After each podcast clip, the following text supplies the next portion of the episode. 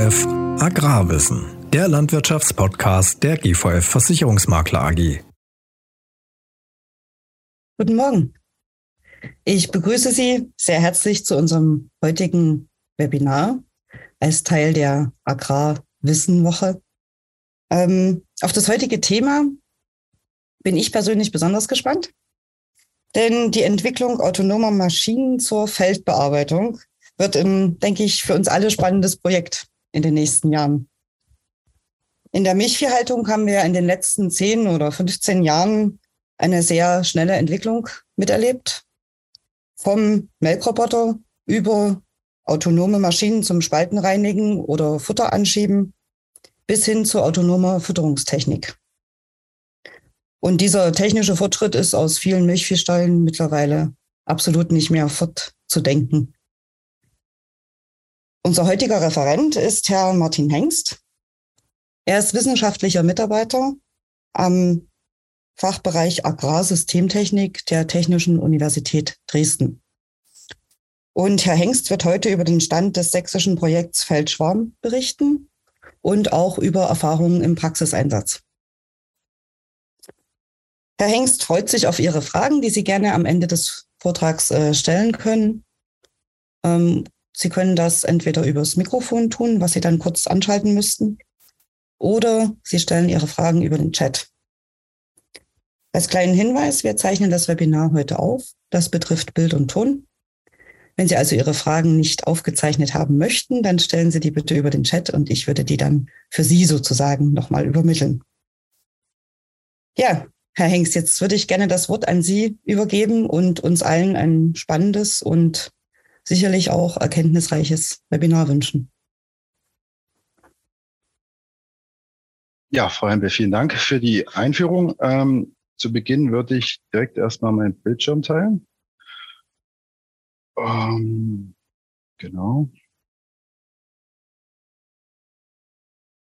Gut, ich hoffe, der ist jetzt erstmal sichtbar, der Bildschirm für alle. Genau, es wird genickt, dann gehe ich davon aus, dass es so passt. Gut, ähm, ja, vielleicht noch kurz paar, paar Worte zu mir. Ähm, mein Hintergrund, warum ich heute ähm, dazu spreche. Also ich bin, wie schon gesagt, ähm, wissenschaftlicher Mitarbeiter an der Professur für Agrarsystemtechnik der TU Dresden und ähm, beschäftige mich dort seit 2018 ähm, vorwiegend mit dem Projekt Feldschwarm und den Maschinenkonzepten, die dahinter stehen. Und ähm, ursprünglich habe ich Maschinenbau studiert bis 2014. Danach war ich paar Jahre in der Industrie bis 2018, ähm, bevor ich dann wieder an die Uni zurück bin und mich dann größtenteils auch mit dem Projekt beschäftigt habe. Ähm, ganz ursprünglich stamme ich sogar aus der Landwirtschaft. Also meine Eltern haben ähm, Anfang der 90er Jahre ähm, wieder einen kleinen Familienbetrieb gegründet und der wird mittlerweile von meinem Bruder fortgesetzt. Äh, und zudem habe ich sogar mal ähm, Anfang der 2000er Jahre eine Ausbildung zum Landmaschinenmechaniker gemacht, also mit der ganzen Materie rund um die Maschinen, die dazugehören und auch die Hintergründe habe ich so sozusagen aus dem privaten Umfeld ähm, bestens Kenntnis. Genau. Zu Beginn ähm, ein paar Worte zu unserem Institut. Wer es jetzt noch nicht kennt, wer noch nicht bei uns war. Ähm, ist vielleicht ein klein bisschen anders, als man das von vielen Robotikinstituten kennt. Ähm, ist kein schicker Glasbau oder irgendwas, sondern ähm, sehr äh, alte Gebäude mit einer langen Historie. Und wir befinden uns im Dresdner Süden. Das Gebäude, was Sie sehen, ist unser Hauptgebäude mit den Büros. Ähm, insgesamt hat unser Areal ähm, ja umfasst die ganzen Gebäude, die Sie hier links sehen. Und alles, was mehr oder weniger äh, rote Dächer hat, wird, ich sag mal, zu drei Viertel von uns genutzt. Ähm, warum brauchen wir so viel Platz? Ist natürlich klar, wir sind ähm, Landtechniker und äh, Landmaschinen im Allgemeinen sind relativ groß. Und wenn wir Versuchsstände bauen, ähm, ist unser Anspruch sehr nah an der Praxis zu sein. Bedeutet, wir haben auch gut und gerne mal eine halbe Erntemaschine in unseren Hallen stehen, in unseren Scheunen und müssen die natürlich dann auch entsprechend mit Material versorgen und so weiter. Deshalb sind die Gebäude und Hallen auch dementsprechend groß und ähm, viel an der Anzahl. Genau. Was machen wir im Allgemeinen? Da habe ich jetzt mir vier Schwerpunkte rausgepickt. Ähm, ein erster Schwerpunkt ist eine grundsätzliche Funktionsentwicklung an Landmaschinen. Ähm, keine Sorge, also es geht nicht unbedingt um die, um die alte Technik, ist bloß ein Beispielbild für Erntemaschinen. Also wir beschäftigen uns historisch gesehen sehr viel mit Erntemaschinen. Und da geht heutzutage der Trend ein Stück weit dahin, dass man versucht, verschiedene Prozesse zu simulieren. Das ist ein ganz interessantes Gebiet. Ähm, wie hier dargestellt, die Mähdrescherreinigung. Wenn man das simulativ abbilden muss, da gehört sehr, sehr viel ähm, Erfahrung dazu, sehr viel Vorversuche, um das Ganze wirklich praxisnah und realitätsnah abzubilden. Und ähm, das wird ganz gerne mal vergessen bei Simulationen. Ähm, damit man gerade so eine komplexe Sache wirklich realitätsnah abbilden kann, müssen im Vorfeld sehr, sehr viele Versuche gemacht werden. Deshalb auch unsere Versuchshallen. Also wir haben die, ähm, die ganzen Versuchsstände, die noch dazu zur Parametergewinnung teilweise von den Simulationen, weil das ist ein sehr großes, ähm, umfangreiches Gebiet, dass man dort wirklich die richtigen Parameter für die einzelnen Komponenten und Partikel findet, dann letztlich auch wirklich ähm, die Realität gut abbilden. Genau. Das nur als Beispiel von der Funktionsentwicklung. Zweites Gebiet, mit dem wir uns beschäftigen, sind regenerative Energien. Gerade aktuell sehr, ähm, sehr spannendes Thema wieder, muss man sagen. Ähm, in der Vergangenheit haben wir uns hier häufig mit nachwachsenden Rohstoffen beschäftigt, Kurzumtriebsplantagen und ähnliches. Aktuell äh, appt das oder hat das in den letzten Jahren doch sehr abgeappt. Und momentan beschäftigen wir uns mit einer Thematik, die nennt sich Akrothermie, bedeutet Flächen, Flächen, also Flächenwärme aus ähm, Feldern und ähnliches zu ziehen und dort für das Heizen von ähm, ja, Gebäuden im weitesten Sinne zu nutzen. Und unser Anteil daran ist mehr oder weniger äh, ein Entwurf und die Umsetzung von so einer relativ komplexen Maschine, die das Verlegen des Kollektors im Boden minimalinvasiv gestaltet. Also bedeutet, wir wollen den ganzen Boden aufle ähm, aufdecken, sondern mit so einem Schwert ähm, ungefähr um die zwei Meter unter der Erde dort ein Kollektornetz verlegen. Und das möglichst so, dass der Boden ähm, wenig beschädigt wird. Genau. Ähm, drittes Gebiet, was mit dem wir uns auch sehr häufig oder sehr umfangreich beschäftigen, ist die Automatisierung. Und ähm, alle Robotikthemen bei uns gehören in unserer Welt zur Automatisierung. Ähm, wir sprechen bewusst auch ähm, im Gegensatz, also äh, anders als, als es im Titel dargestellt, weniger von autonomen Maschinen, sondern in der Regel mehr von hochautomatisierten Maschinen. Ähm, aber da komme ich im späteren nochmal drauf ein. Genau. Was haben wir hier gemacht? Gerade in der Vergangenheit ein sehr großes Projekt ist der Obstroboter, ähm, der vorwiegend zum Beispiel in Apfelplantagen unterwegs ist. Warum in Apfelplantagen? Ähm, wer sich mit der Thematik schon mal beschäftigt hat, der weiß, dass gerade bei ähm, Äpfeln im konventionellen Anbau sehr, sehr viele Maßnahmen über das Jahr hinweg nötig sind. Das ist Pflanzenschutz, das ist Pflege ähm, der, der Plantagen, der Bäume. Und da wird auch verhältnismäßig viel ähm, teilweise Pflanzenschutzmittel eingesetzt. Und um das ein Stück weit zu reduzieren, ist bei uns der Ansatz, dass wir die Laubwand bestimmen über ein Sensorsystem und danach äh, dementsprechend gesteuert das Pflanzenschutzmittel verteilen, so dass man einmal wirklich nur dort Pflanzenschutzmittel aufbringen, wo es dann auch wirklich notwendig ist, also an der Blattmasse und ähnliches. Genau. Das Projekt dazu hieß Elvobot. Ähm, da haben wir hier ein kleines Video, ähm, ein paar Besonderheiten zu dem System. Ich würde einfach mal ein Stück vorspringen. Genau. Ähm, ist das. Also wir haben eine Plattform gebaut, auf dem beispielsweise so eine Pflanzenschutzspritze installiert ist und die Maschine bewegt sich selbstständig durch die Pflanzen rein und ähm, orientiert sich rein an der Blattwand. Das ist nicht GPS gesteuert, sondern die orientiert sich an der Blattwand und wird dann in der Mitte von den Reihen geführt. Genau. wenn wir noch ein Stück weiter springen, ähm, sehen wir dann auch das, was das Sensorsystem erfasst. Also es detektiert mehr oder weniger die Blattwand. Es wird dann geclustert nach, ähm, ich sag mal, Laub vorhanden, Laub nicht vorhanden. Und dementsprechend wird dann auch das Pflanzenschutzmittel gesteuert und aufgebracht. Also das hier, man sieht schon an den Bildern, ist noch ein Stück weit ähm, ein älteres Projekt. Die Videos stammen ungefähr von 2015, 2016. Ähm, und heute sind wir an einem Folgeprojekt, das die ganze Thematik nochmal ein Stück weit aus einem anderen Blickwinkel untersucht und auch mit der entsprechend aktuelleren Technik dann auch realisiert. Genau. Ähm, aber worum soll es heute gehen? Heute soll es eigentlich um die autonomen Feldmaschinen gehen und ähm, ob das die Zukunft der Landwirtschaft ist. Ähm, wenn man die Zukunft erstmal entwickeln möchte, muss natürlich erstmal schauen, okay, wie sah es denn in der Vergangenheit aus? Wenn man sich historische Landtechnik anschaut, was hat die ausgezeichnet? War das auf jeden Fall ein geringer Mechanisierungsgrad, ein hoher Personaleinsatz, ein Arbeitsaufwand und kleine Maschinen. Typisches Beispiel, so ein alter Pflug. Im Gegensatz dazu sehen wir Landtechnik, wie man sie heute auf den Feldern sieht und wie sie unterwegs ist. Ähm, sehr groß, sehr große Arbeitsbreiten, ähm, große Leistungen werden abgefordert von den Maschinen.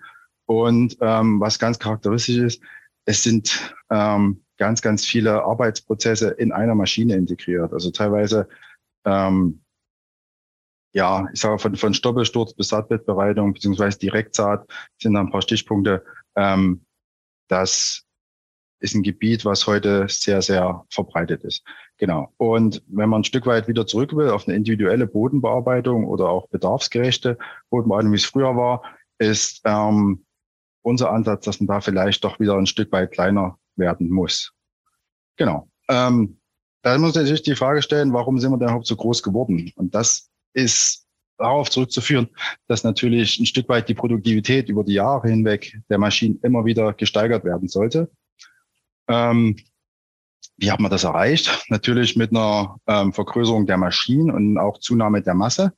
Und typisches Beispiel dafür ist natürlich hier so eine ähm, ja, Komplett-Seemaschine, wie man sie in Nordamerika beispielsweise sieht oder auch Russland, Kasachstan, wo die Maschinen unterwegs sind. Ähm, in Europa, ich sag mal Zentraleuropa, wo wir sind, eher weniger verbreitet.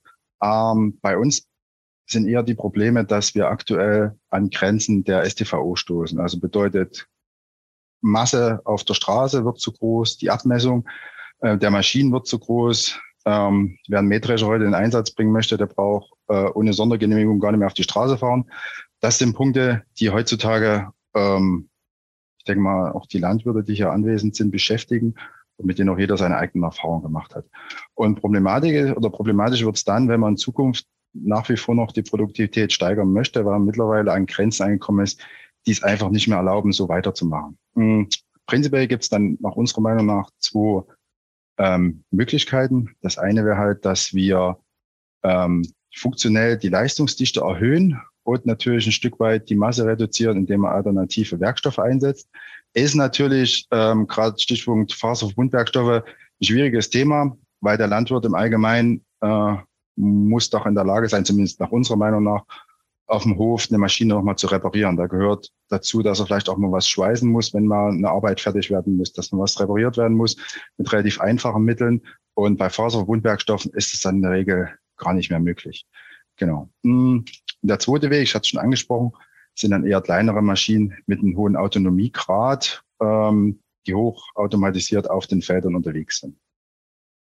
Genau. Ähm, paar typische Beispiele dazu, wie man sie heute kennt. Ähm, aus vergangenen Jahren sieht man schon einige Maschinen, die da unterwegs sind, die teilweise auch kommerziell verfügbar sind. Also kommerziell ist zum Beispiel ich glaube, der Dino und der Farm to auf jeden Fall schon einige Jahre unterwegs. Ähm, die Kollegen von Exit bringt, glaube ich, ähm, nächstes Jahr die ersten 20 unter die Leute. Also da ist schon einiges, ähm, einige Maschinen unterwegs. Ähm, Im Besonderen ähm, bei den drei linken Maschinen ist es doch so, dass die vorwiegend für die Pflanzenpflege eingesetzt werden und auch durch, durch ein geringes Leistungs, ähm, durch geringes Gewicht und eine, eine geringe Leistungsbedarf auszeichnen, wie gerade der Farm to It mit seinem Solarpanel, der da unterwegs ist. Ähm, das natürlich weniger gut geeignet für, ich sag mal, eine, eine mittlere Bodenbearbeitung oder Grundbodenbearbeitung ähm, im größeren Umfang. Ne? Von daher spricht man eher doch von der Pflanzenpflege, wo die Maschinen unterwegs sind. Ähm, wenn man jetzt so eine Maschine entwickeln möchte, muss ich natürlich die Frage stellen, welche Anwendungsgebiete man hier ähm, sich betrachten möchte. Ne? Und wenn man jetzt mal aus dem Heimbereich ähm, oder in dem Heimbereich sieht, da gibt es da zwei typische Beispiele. Es gibt einen Staubsauger und einen, einen Rasenmäher. Ne? Das ist das, was die Leute umtreibt. Ich muss Staubsaugen und Rasen mähen. Was hat man hier gemacht? Man hat natürlich ganz klassisch äh, einen Staubsaugerroboter gebaut und einen Rasenmäherroboter. Ähm, hier muss ich durch die Frage stellen, will ich das in Landtechnik auch? Will ich jetzt meinen mein Grupperroboter, will ich meinen Ausseheroboter, meinen Ernteroboter? Ähm, und da sind wir der Meinung, dass es nicht unbedingt zielführend ist. Man muss vielleicht eine gewisse Art ähm, von Prozessen clustern und das versuchen in eine modulare Bauweise der Maschinen zu integrieren. Ähm, beispielsweise wie hier abgebildet, ein Gruppe, eine Scheibenecke, einen, ähm, ein Mulcher sind klassische Prozesse, die irgendwie vom Traktor ausgeführt werden mit den entsprechenden Prozesswerkzeugen hinten dran. Und das ist eigentlich zielführend nach unserer Meinung nach, wenn man das versucht, in ein Robotikkonzept ähm, zu integrieren, dass man das, ich sag mal, modular aufbaut. Und da haben wir zu Beginn unseres Projektes ähm, die Kollegen vom technischen Design bei uns an der Uni mehrere Untersuchungen gemacht, wie das aussehen könnte. Und das ist so eine verbreitete äh, Visualisierung, Studie von äh, den Kollegen gewesen, die so eigentlich den Kern beinhaltet. Also ich habe mehr oder weniger ein Chassis, das verschiedene Anbauräume hat, wo ich Hauptwerkzeuge, Nebenwerkzeuge und ähm, zum Beispiel Tanks, ähnliches unterbringen kann und mir dann meine Maschine so für den Einsatz individuell konfigurieren kann. Bedeutet also da, wo die, ähm, wo das Know-how und auch ein Stück weit ähm, die Intelligenz drin steckt, ähm, bleibt erhalten, was praktisch mein Rahmen ist, meine Energieversorgung und so weiter. Und ich sage mal in Anführungsstrichen, die dummen Werkzeuge werden ausgetauscht, ähnlich. Ähm, Kollege hat es immer so verglichen ähm, wie beim, beim Akkuschrauber. Ne? Ich habe einen Akkuschrauber, kann ruhig ein gutes Modell sein, aber meine Bohrer und meine Bits, die sind halt doch relativ einfach gestrickt. Genau. Ähm, das ist unserer Meinung nach ein Prinzip, was ähm, sehr gut geeignet ist, auch für die Zukunft dort ähm, einsatzfähig zu sein. Wenn man sich mit dem Projekt beschäftigt und dann einzelne Studien durchführen muss, kommt man ganz schnell zu verschiedenen Randbedingungen. Bedeutet, ich muss die Maschine natürlich irgendwie auf dem, auf dem Feld führen. Ich brauche Arbeitsbreiten, muss ich definieren. Ich muss ähm, Straßenfahrt berücksichtigen. Ich muss ähm, Sicherheitsaspekte, ähm, beispielsweise Umfelderkennung, ähnliches berücksichtigen. Da haben wir damals eine Vielzahl von Studien ähnliches gemacht. Ähm, genau. Und hat schon angesprochen, die Konzepte stammen häufig von den technischen Designern. Ähm, die sehen meistens schick aus und mit jeder Iterationsstufe ähm, muss man sich dann der Physik und des Maschinenbaus immer mehr stellen. Und irgendwann kommt man dazu, dass auch Prozesskräfte übertragen werden müssen. Es müssen ähm, Vortriebe auf dem Boden äh, übertragen werden, so dass man letztlich ähm, eine Maschine gebaut haben und entwickelt haben, die so aussieht. Also die Maschine, äh, kommen dann noch Videos, haben wir so umgesetzt und gebaut. Und was zeichnet die aus? Also prinzipiell ist es ähnlich wie von unserer Meinung nach mehr oder weniger ein Geräteträger, wie er früher auch schon häufig eingesetzt wurde. Ähm, man hat das Hauptwerkzeug im Mittelachsanbau, im vorderen Bereich den Hauptantrieb äh, mit der Energieversorgung oben drüber. Im hinteren Bereich ist hier ein, ein Radpacker eingebaut, der selbst auch aktiv angetrieben ist und mit Vortrieb generiert.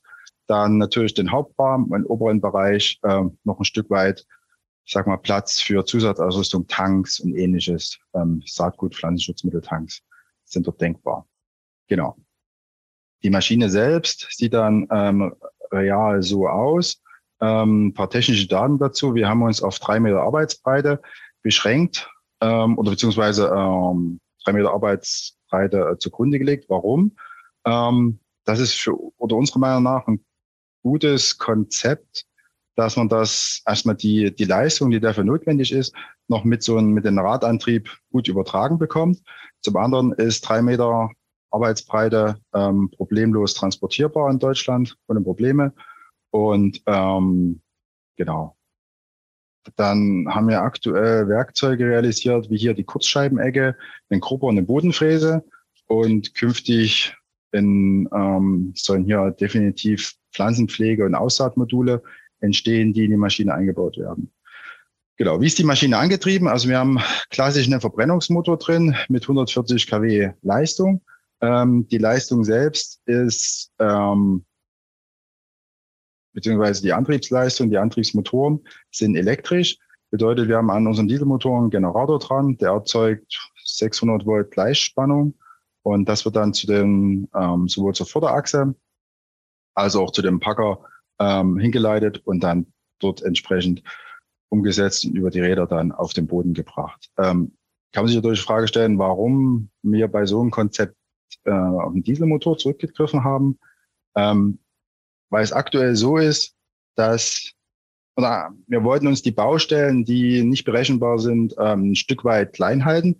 Und da ist der Dieselmotor erstmal eine gute Bank. Zudem ist es auch so, dass die Leistungsdichte vom Diesel erstmal ungeschlagen ist. Da kann man sagen, was man will.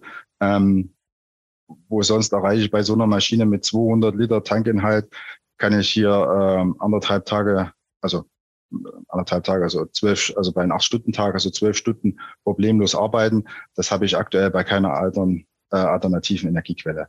Das ist einfach so. Um, genau. Wie sieht das Gesamtmaschinenkonzept aus bei unserem Feldschwarm? Ähm, ich hatte schon gesagt, und Sie haben schon gesehen, die selbstfahrende Einheit hier dargestellt. Und ähm, bei unserem System ist immer noch ein Traktor mit auf dem Feld. Hm, kann sich fragen, warum ein Traktor? Ich hatte doch einen Roboter.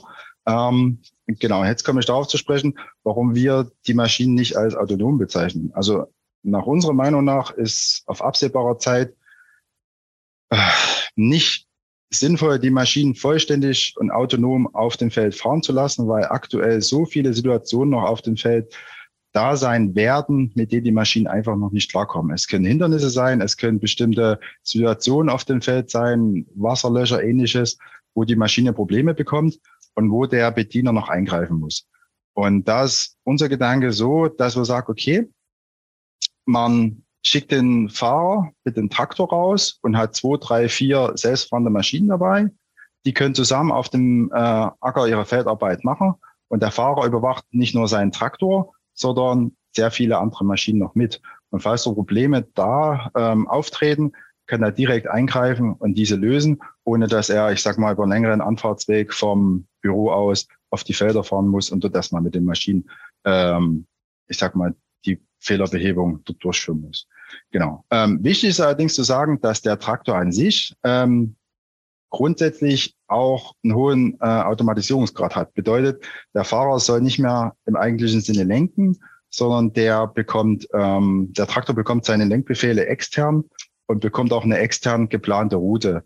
Ähm, das ist auch relativ wichtig bei uns. Ähm, wir haben mehr oder weniger einen, einen Server, zunächst einfach einen Feldserver stehen, wo der jetzt lokalisiert ist, spielt erstmal keine Rolle. Ähm, und auf dem Gerät werden mehr oder weniger die Pfade geplant.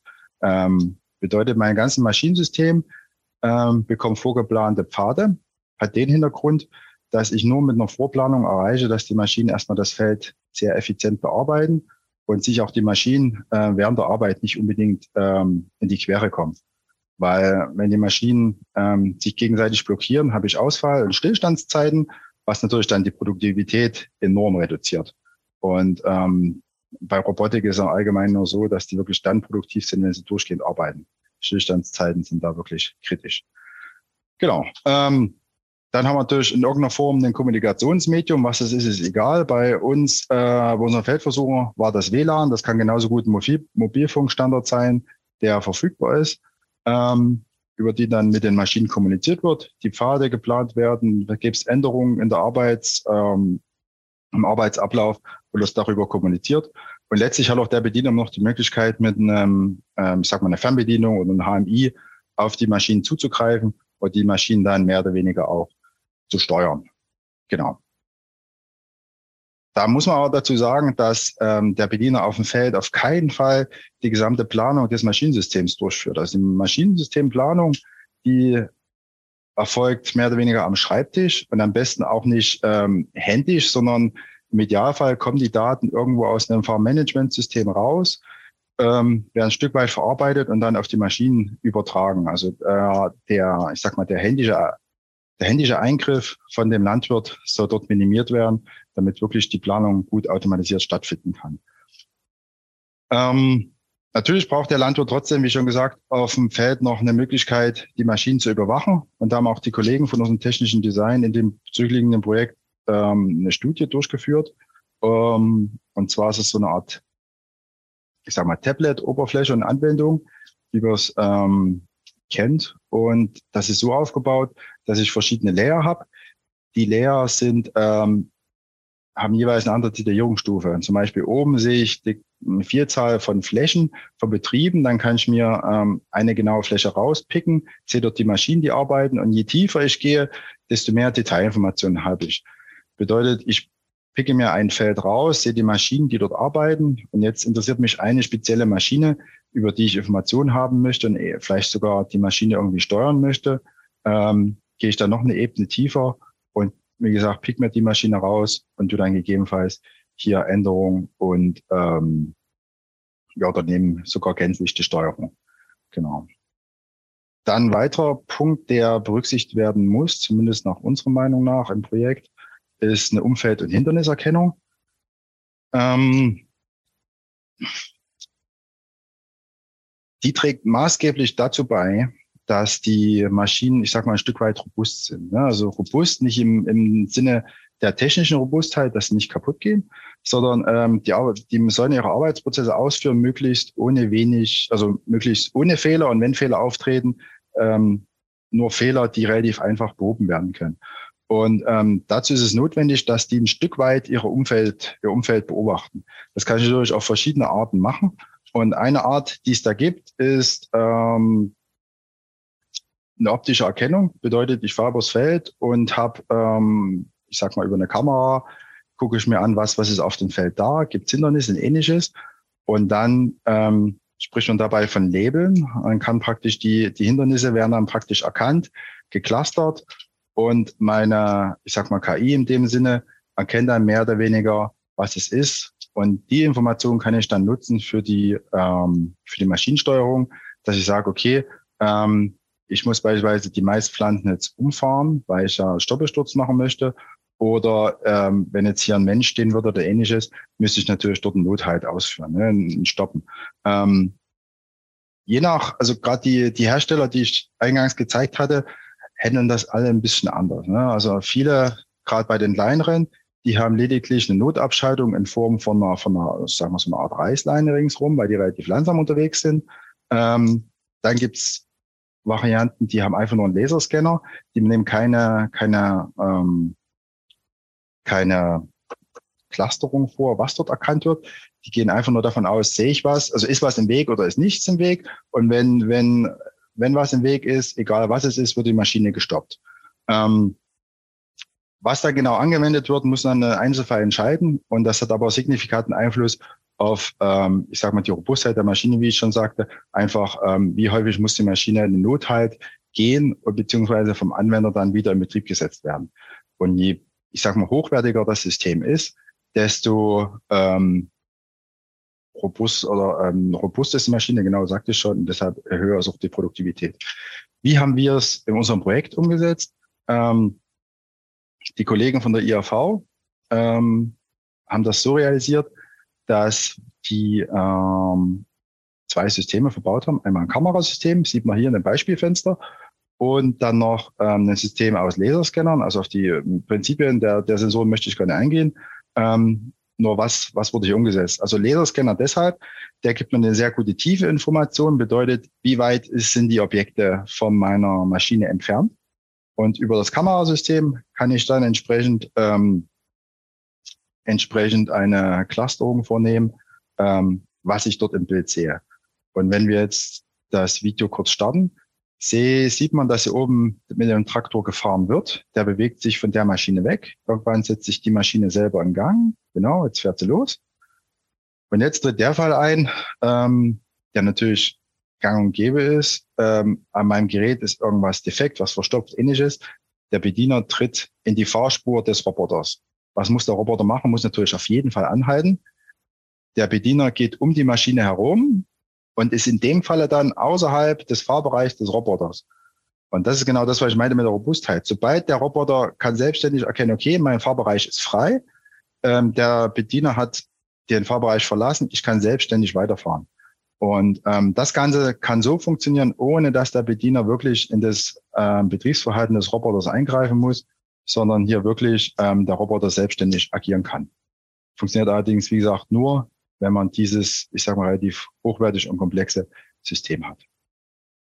Genau, das ist vielleicht ähm, zu den technischen Aspekten auch schon gewesen sein.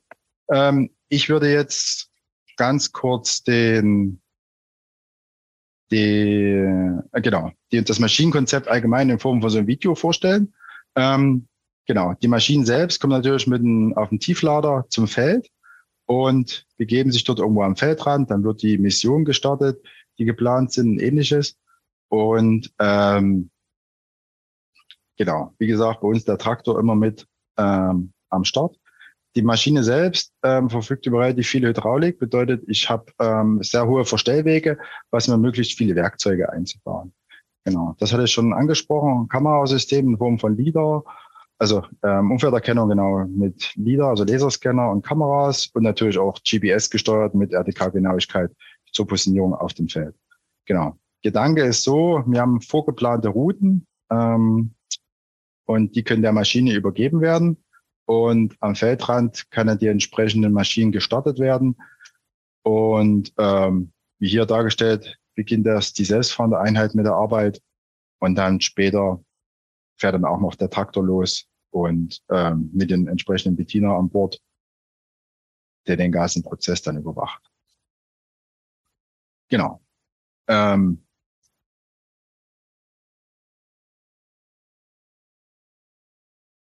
Tatsächlich ist es so, dass die, wie gesagt, bei uns die, die Spuren in der Regel vorgeplant werden, einfach um die Maschinen ähm, besser auf das, auf dem Feld zu verteilen und ähm, auch ein Stück weit eine Überwachung zu gewährleisten, wo die Maschinen gerade sich befinden und ähnliches.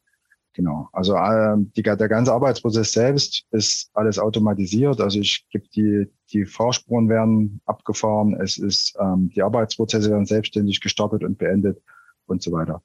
Jetzt lieber nochmal die, die Szene, die wir gerade schon aus dem Sensorbild gesehen haben. Also Bediener steigt aus, prüft irgendwas am Werkzeug, am Gerät und meine selbstfahrende Einheit kommt in die Situation rein, dass er wirklich der Bediener im, im Weg ist und ähm, genau, fährt dann selbstständig weiter. Genau das ist das Szenario, was ich gesagt hatte, also hier animiert, aber eigentlich später mal denkbar, dass dann wirklich ein Bediener im Traktor sitzt und dann wirklich drei, vier, fünf solche selbstfahrenden Roboter ähm, überwacht und steuert auch ein Stück weit. Genau. Und am Ende muss natürlich die Maschine wieder abtransportiert werden. In dem Fall bei uns jetzt erstmal noch mit dem Tieflader. Genau. Gut. Ähm, Jetzt möchte ich noch ein Stück weit was zu den Projekten sagen, wo dann auch das aktuelle Erprobungsprojekt stattfindet. Also ähm, die Maschinen selbst sind in dem zurückliegenden Projekt ähm, Weltraum Wachstumskern entstanden, das vom Bundesministerium für Bildung und Forschung finanziert wurde. Ähm, das war ein relativ großes Projekt mit den ganzen Partnern, die hier aufgeführt sind. Das Besondere dabei ist, dass ein Großteil der Partner wirklich in Sachsen ansässig ist. Ähm, einzig die Kollegen von Reichert, die die Traktorsteuerung übernommen haben und die Kollegen von John Deere sind natürlich außerhalb von Sachsen. Genau. Hm, vielleicht jetzt wird die Frage aufkommen, okay, was, was hat John Deere in dem Projekt gemacht? Ähm, John Deere hat ähm, diesen Triebkopf damals entwickelt und der, glaube ich, 2019 auf der Agritechnica auch vorgestellt wurde. Ähm, das ist auch ebenfalls alles in dem Feldschaum-Projekt ähm, teilweise mit entstanden. Genau. Projekt selbst ging von 2017 bis 2021. Und ähm, jetzt kann man sich natürlich fragen, okay, warum beginnt der Zeitstrahl schon 2012? Hm, hat genau den Hintergrund. 2012 hatten wir die Idee zu dem Projekt. Ähm, und das sollte eigentlich planmäßig schon 2000, oh, ich glaube, 14 starten. Ähm, aber das wurde damals, ähm, da musste man mehrere Schleifen drehen, bis das genehmigt wurde und so weiter, so dass wir dort ähm, erst 2017 starten konnten. Ähm, hat natürlich den Nachteil gehabt, also gerade in der Zeit ähm, 2018 bis ähm, 2020 sind sehr, sehr viele ähm, Konzepte da wirklich publik geworden. Also die ganzen Roboter, die ich eingangs erwähnt habe, die gab es, ich sag mal 2014 noch gar nicht. Ähm, also hätten wir wirklich 2014 gestartet, hätte man da einen signifikanten Technologievorsprung gehabt, ähm, im Gegensatz zum Markt. Ähm, heutzutage kommen halt relativ viele solche Konzepte. Da muss man dann eher mit den Detaillösungen punkten. Genau. Ähm, ein zweites wichtiges Projekt ist auch die Feldschwarmlogistik. Ähm, man hat schon gesehen, der, also hier wirklich gesagt, die, die externe Feldlogistik bedeutet, wie kommen die Maschinen zum Feld? Ähm, das ist nicht nur für uns ein Problem oder so ein Problem, also eine Herausforderung, sondern für alle Robotiksysteme. Das bedeutet, wenn ganz viele Maschinen auf ganz viele Felder unterwegs sind, die selbstständig arbeiten, müssen natürlich ein Stück weit mit Betriebsstoffen versorgt werden. Es muss, muss Saatgut beispielsweise zum Feld gebracht werden. Es müssen Erntegüter aus dem Feld abtransportiert werden.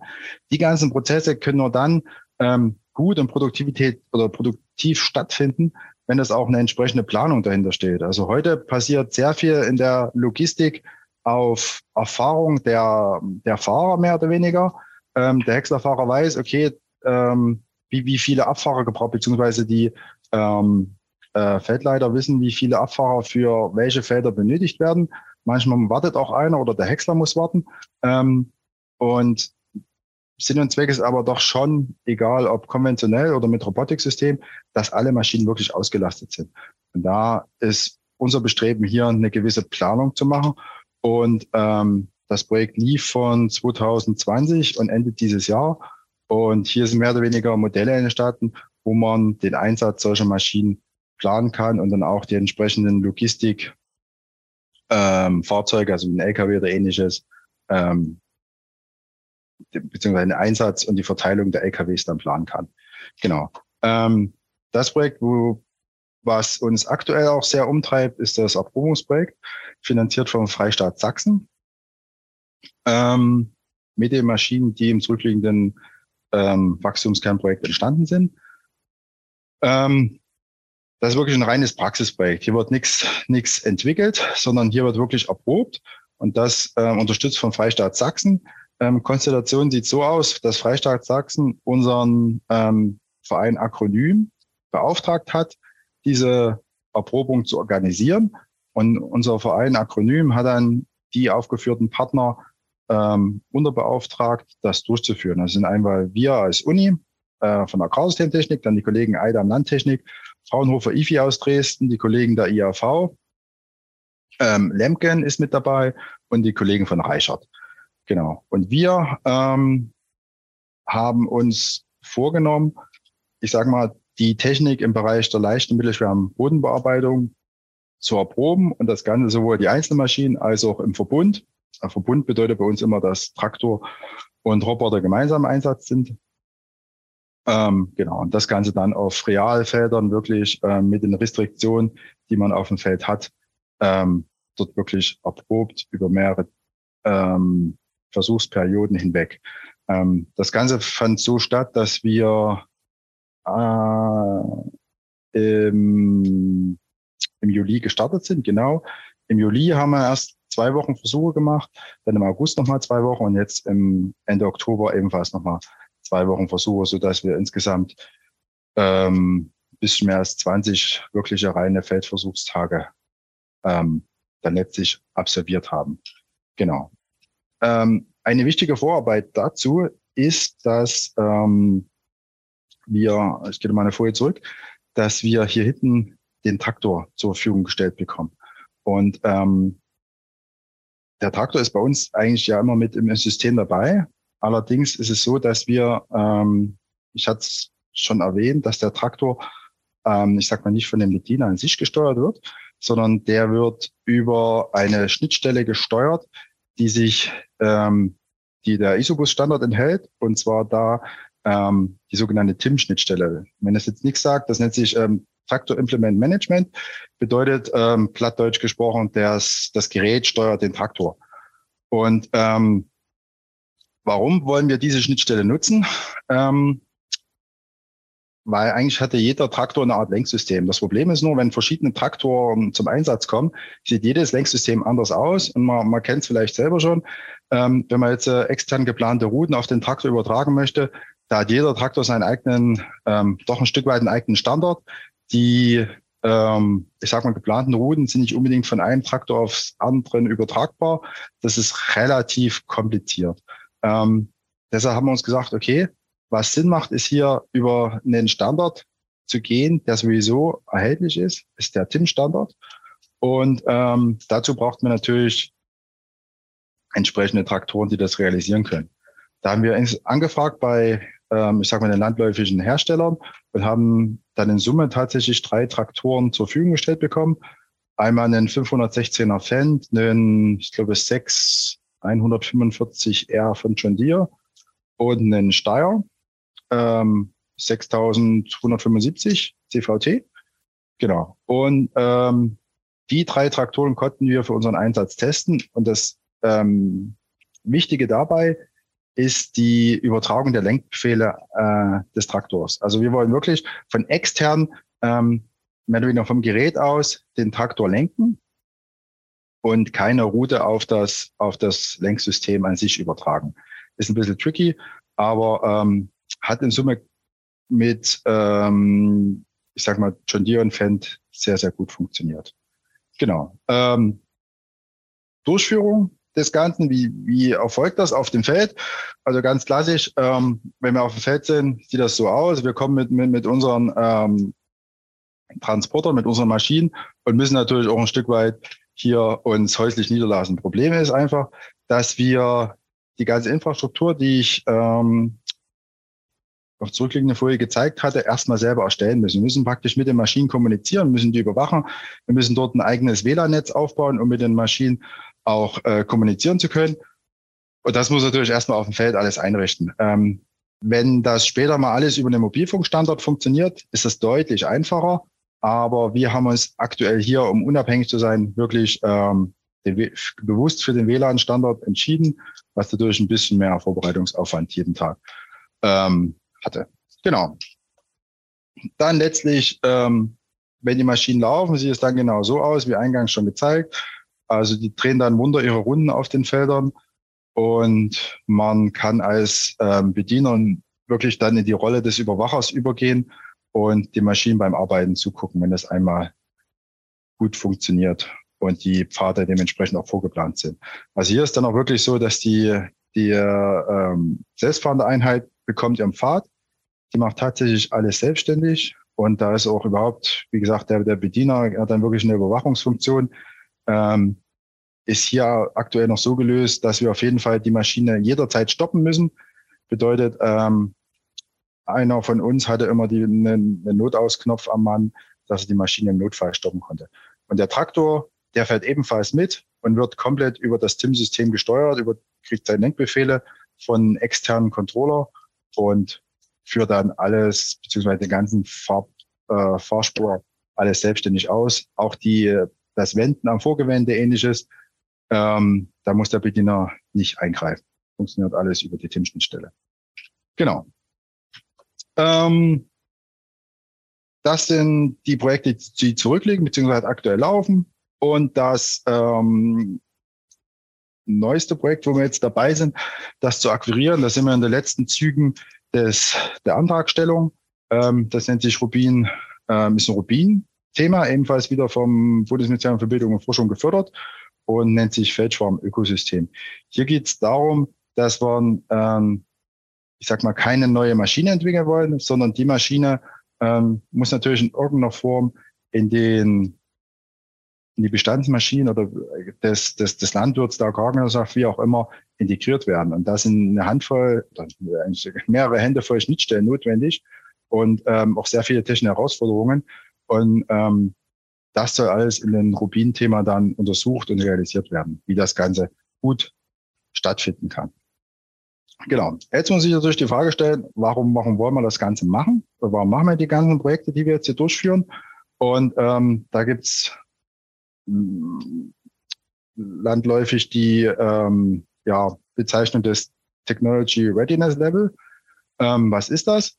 Ich habe verschiedene Stufen und am Ende steht mehr oder weniger meine Serienmaschine. Also beispielsweise jeder, jeder Pkw, der heute auf dem, auf dem Straßen unterwegs ist, hat ähm, TRL 9, bedeutet ähm, Serienmaschine. Aber ähm, letztlich ist es so, dass am Anfang eine Vielzahl Iterationsstufen durchlaufen werden müssen und jedes ähm, oder jeder, jedes Projekt, was ich gezeigt hatte, hebt so ein Stück weit das TRL ein Stück weit an. Und ähm, letztlich ist ja das Ziel, dass hier doch mal äh, ein Stück weit eine Vermarktungsperspektive eines der, ich sag mal, lokal ansässigen Unternehmen dann auch so aussehen soll, dass der Feldschwarm in irgendwelcher Form auch wirklich ähm, realisiert werden soll. Und um das natürlich zu gewährleisten, muss natürlich das äh, entsprechende TRL-Level angehoben werden, sodass die Risiken für die Unternehmen entsprechend gering sind. Genau. Gut, das soll es eigentlich vom, vom Groben auch schon gewesen sein. Vielleicht kurz vom Abschluss noch ein interessantes Bild. Ähm, das habe ich irgendwann bei einer Recherche mal gefunden, von, ist von 1980.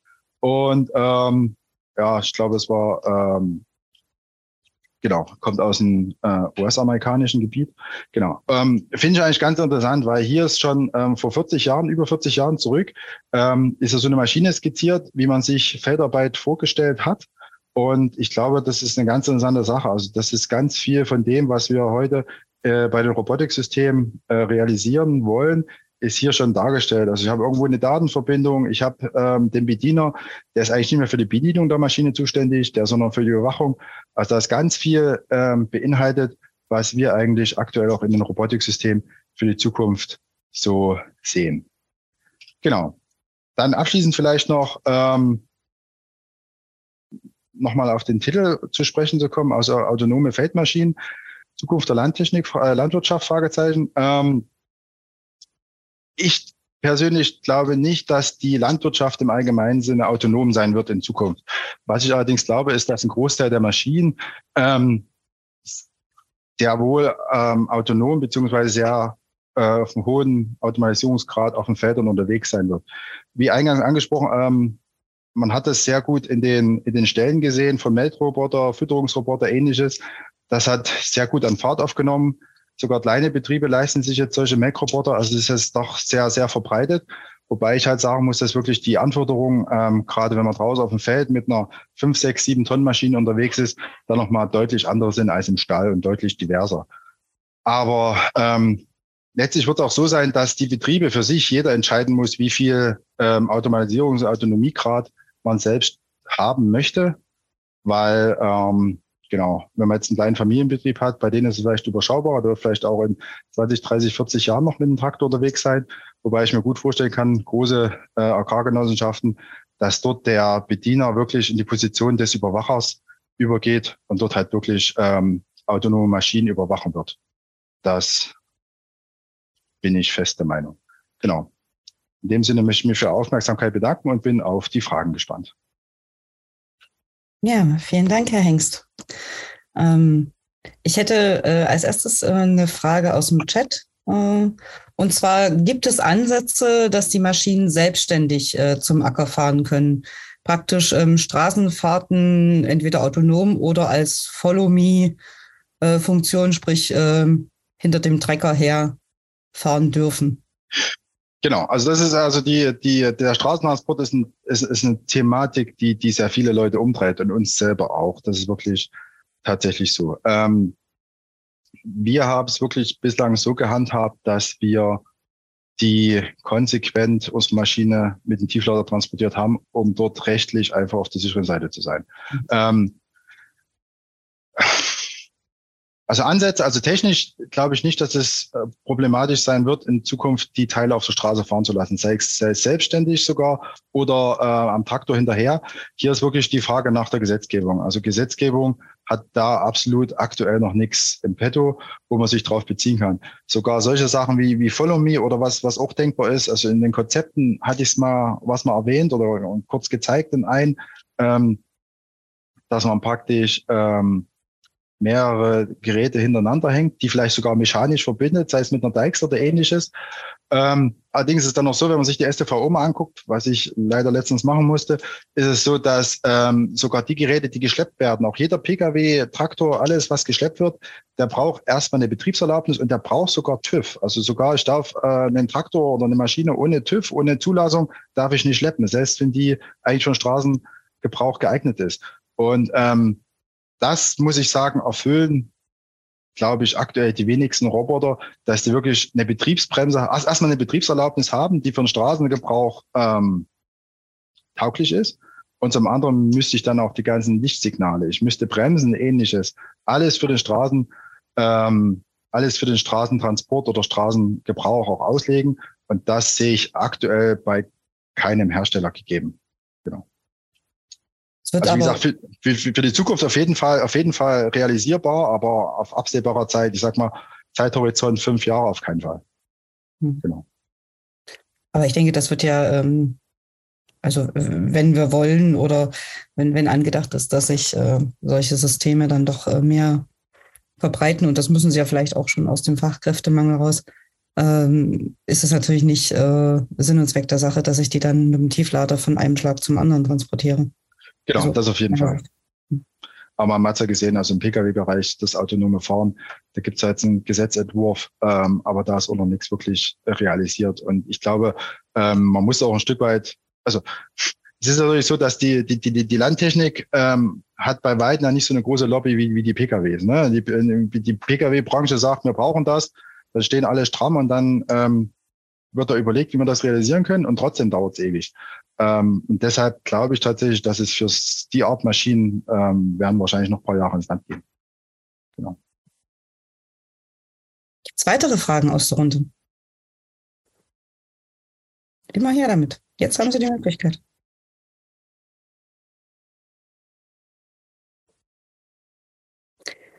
Ähm, vielleicht äh, ganz kurz, also wir haben als, als GVF, wir sind ja Versicherungsmakler.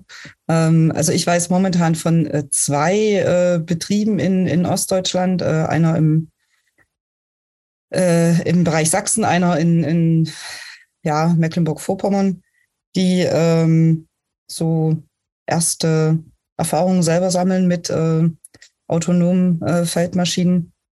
Mhm weil wir einfach da von den Betrieben letztendlich die Anfrage bekommen haben, ja, wie kann ich die denn versichern?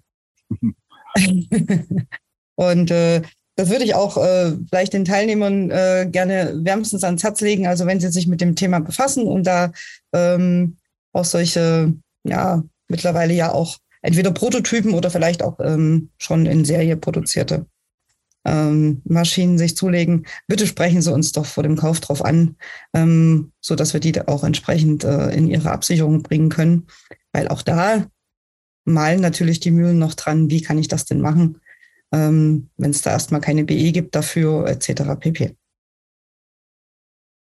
Sind noch Fragen? Ähm, immer stellen Sie die gerne. Ähm, wenn Ihnen vielleicht äh, im, im Nachgang äh, zu, der, zu dem Webinar hier noch die eine oder andere Frage einfällt, die Sie dem Herrn Hengst ähm, stellen möchten, dann können Sie die natürlich auch wie immer gerne an uns schicken und wir leiten die dann weiter. Und ähm, ich fand es auf jeden Fall sehr, sehr spannend, Herr Hengst. Ähm, sehr interessant und äh, informativ. Und äh, ich denke, so ein bisschen in die Zukunft geguckt haben wir heute alle.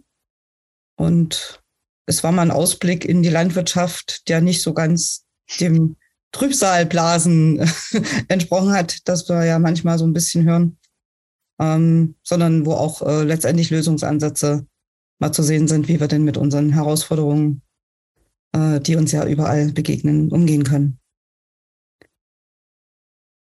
Ich sehe momentan keine weiteren Meldungen mehr für Fragen.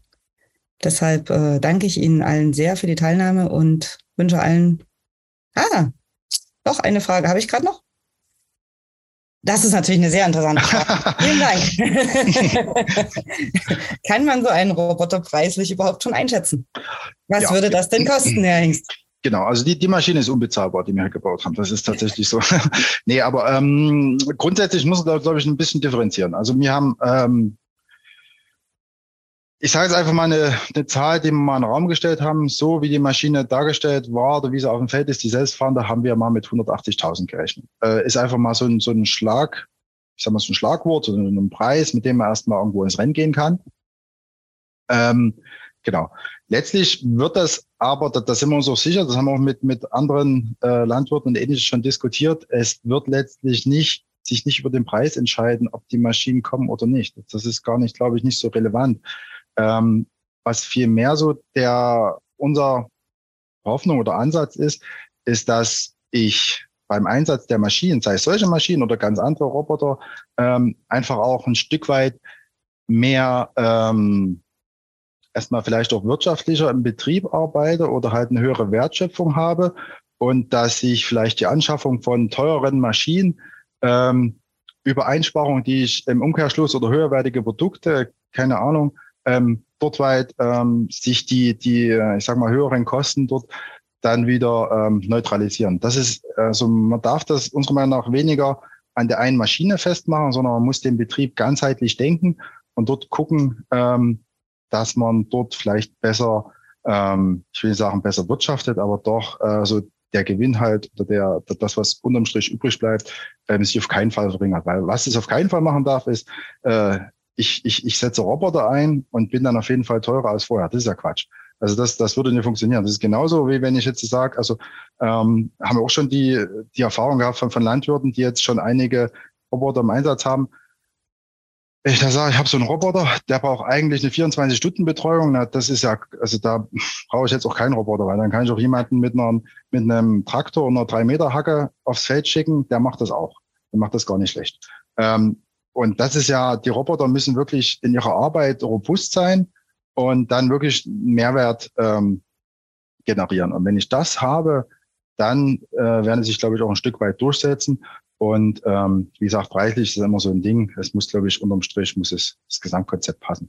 Ähm, allerdings ist das momentan relativ schwierig zu bewerten.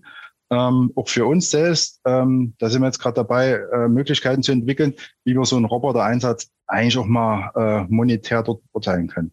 Dann müssen wir auch erstmal sehen, ähm, da fehlt uns auch ein Stück weit die Erfahrung, ähm, weil reine weg von Betriebsstunden oder Motorleistern und ähnliches, wie das heutzutage gehandhabt wird, denke ich, da kommen wir bei einem Roboter-Einsatz nicht unbedingt ähm, sehr weit. Das muss irgendwie anders passieren. Aber wie das passieren wird in der Zukunft, das, das wissen wir selber noch nicht. Genau. Aber auf jeden Fall, auf jeden Fall eine ganz spannende Kiste. Das ist, glaube ich, Sieg oder Niederlage der, der einzelnen Systeme. Das ist einfach so. Letztlich zählt das, was übrig bleibt. Genau. Ja, das, ich sag mal, war ja letztendlich bei den, äh, bei der Einführung der Melkroboter äh, auch das, das Entscheidende. Ähm, kann ich tatsächlich äh, Arbeitszeit äh, entsprechend einsparen, um da eben auch die Amortisierung dieses äh, ja relativ teuren äh, Melkroboters auch zu sehen. Genau. Das ist und, der Fall und das muss dann letztendlich ja, denke ich, auch hier der Fall sein. Genau, und heute, also in den zurückliegenden Jahren war es ja immer, wie ich eigentlich schon erwähnte, mit der Produktivitätssteigerung einfach größere, größere Maschinen gebaut, größere Maschinen im Einsatz gebracht, äh, hat weniger Leute auch gebraucht, weil vielleicht auch weniger Leute zur Verfügung stehen. Ähm, und da war das eine relativ, in Anführungsstrichen, doch einfache Rechnung. Aber mit so einem Maschinensystem, auch gerade wenn dann die Maschinen dezentral auf mehreren Feldern unterwegs sind, das wird, die Beurteilung wird da wesentlich komplexer werden. Genau. Gut. Also dann nochmal schönen Dank für die, für die Frage und äh, für Ihre Teilnahme. Und ich äh, ja, wünsche Ihnen allen noch einen schönen Tag. Ähm, kommen Sie gerne wieder zu unseren nächsten Webinaren. Wir werden, denke ich, so im Februar wieder welche anbieten. Und Herr Hengst, ähm, wenn es Neuigkeiten gibt, mh, mm, dann sind wir, denke ich, alle wieder äh, gespannt und froh, davon zu hören. Vielen Dank. Sehr gerne. Alles klar. Viele Grüße. Tschüss. Tschüss.